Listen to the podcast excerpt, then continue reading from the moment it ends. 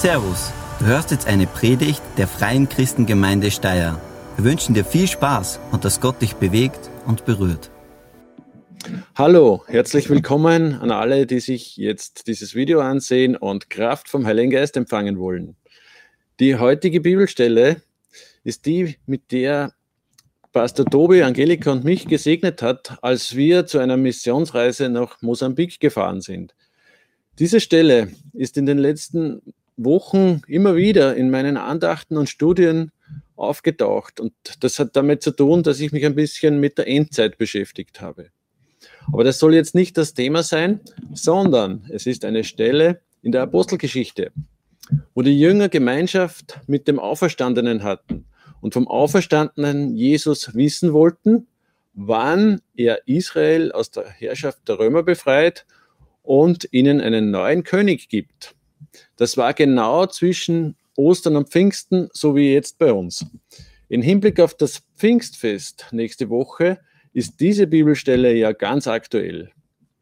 Und ich möchte beten, Vater, wir bitten, dass du uns Offenbarung durch dein Wort gibst, dass unsere Fragen, die wir heute haben, beantwortet werden, dass unsere Beziehung zu Jesus genauso direkt und intensiv ist, wie sie bei den Jüngern waren damals. Wir sind jetzt im Namen Jesu beisammen und danken, dass Jesus jetzt mitten unter uns ist. Ich möchte es nicht länger spannend machen, sondern gleich die Bibelstelle vorlesen, um die es heute geht.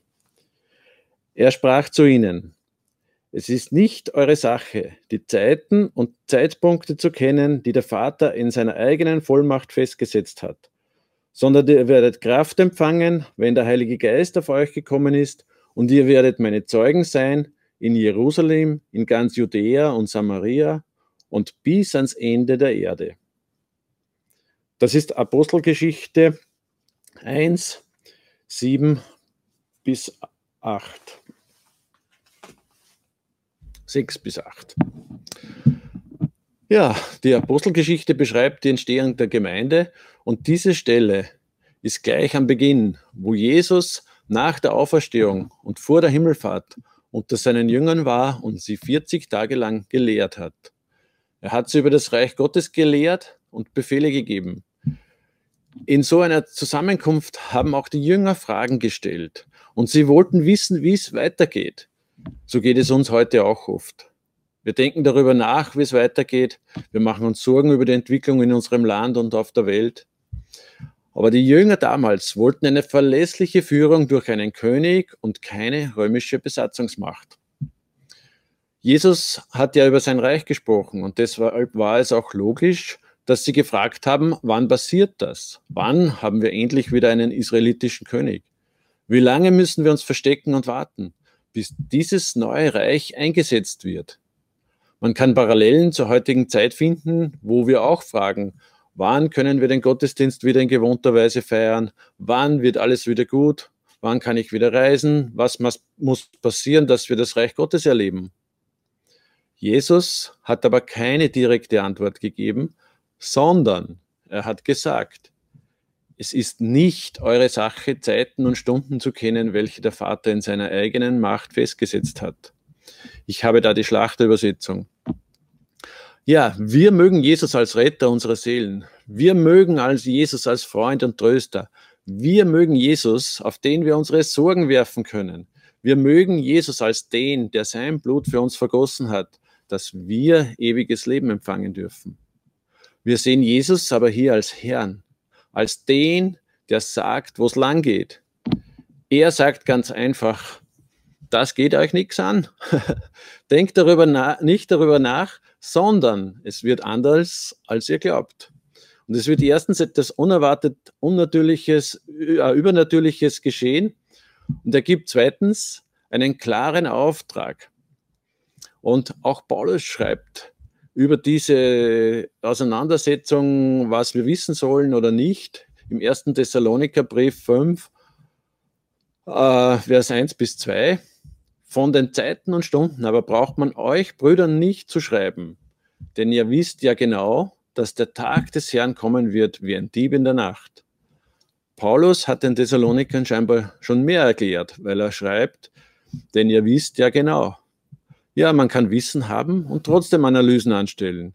Was sagen die Propheten? Was sind die Zeichen der Zeit? Und die Gedanken drehen sich darum, was wann passieren könnte. Oder man stellt eine Hypothese auf. Dies und jenes wird alles wieder besser werden.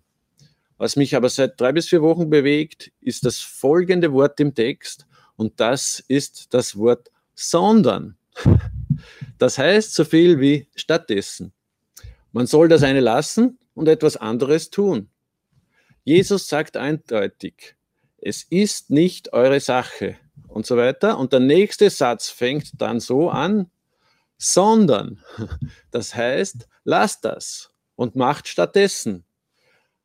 Da kommt aber keine Antwort auf die Sehnsüchte und auf das, was die Jünger wissen wollen. Keine Antwort nach stabilen, um stabile Verhältnisse politisch oder gesellschaftlich zu haben. Es kommt die Ankündigung von etwas Übernatürlichen, das dann zu Pfingsten passiert. Und wir, wir feiern Pfingsten nächste Woche. Und Jesus sagt in Vers 8, den wir gelesen haben, sondern ihr werdet Kraft empfangen, wenn der Heilige Geist über euch kommt und ihr werdet Zeugen für mich sein in Jerusalem und in ganz Judäa und Samaria bis ans Ende der Erde.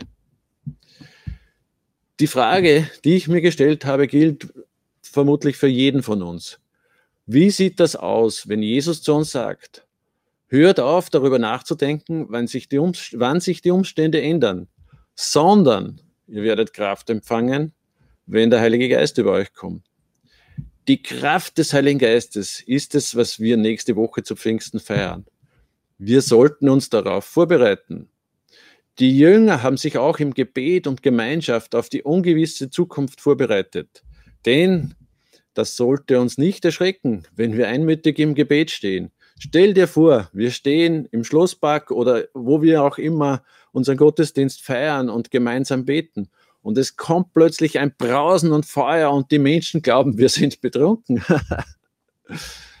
äh, Jesus kündigt übernatürliche Ausrüstung an. Machen wir uns bereit, indem wir uns demütig und in Gottesfurcht statt in Menschenfurcht als seine Zeugen zur Verfügung stellen. Das ist nämlich der zweite Teil der Antwort. Es ist ein Auftrag und ihr werdet Zeugen für mich sein.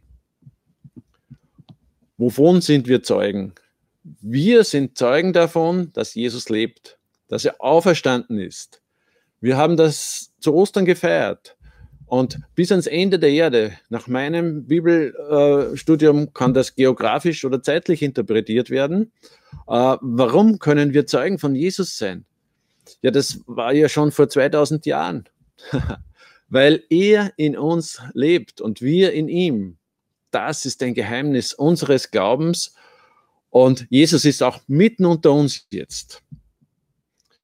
Zusammenfassend sind diese drei Bibelverse aus der Apostelgeschichte eine Aufforderung, sich nicht um Dinge zu kümmern, die nicht unsere Sache sind, sondern, das heißt, stattdessen sollten wir uns vorbereiten, dass die Kraft aus der Höhe kommt.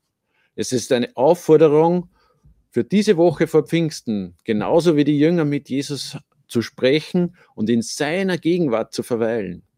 Das kann sein im stillen Gebet, das kann sein, wenn ich Lobpreislieder höre oder sogar mitsinge. Das kann sein, wenn ich mir eine Bibelstelle aussuche und darüber nachdenke. Das kann sein, wenn ich mir eine Predigt noch einmal anhöre.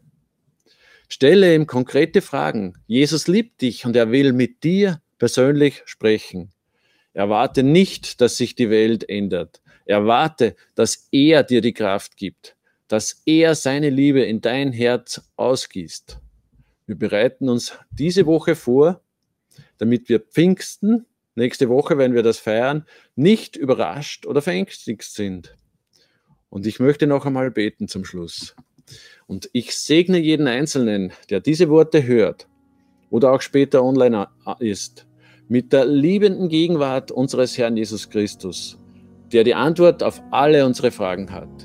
Ich bete dafür, dass du vorbereitet bist, damit die Kraft aus der Höhe kommt und dass du das erfährst, wie diese Kraft auch dich betrifft und dass du Zeuge bist bis ans Ende der Erde.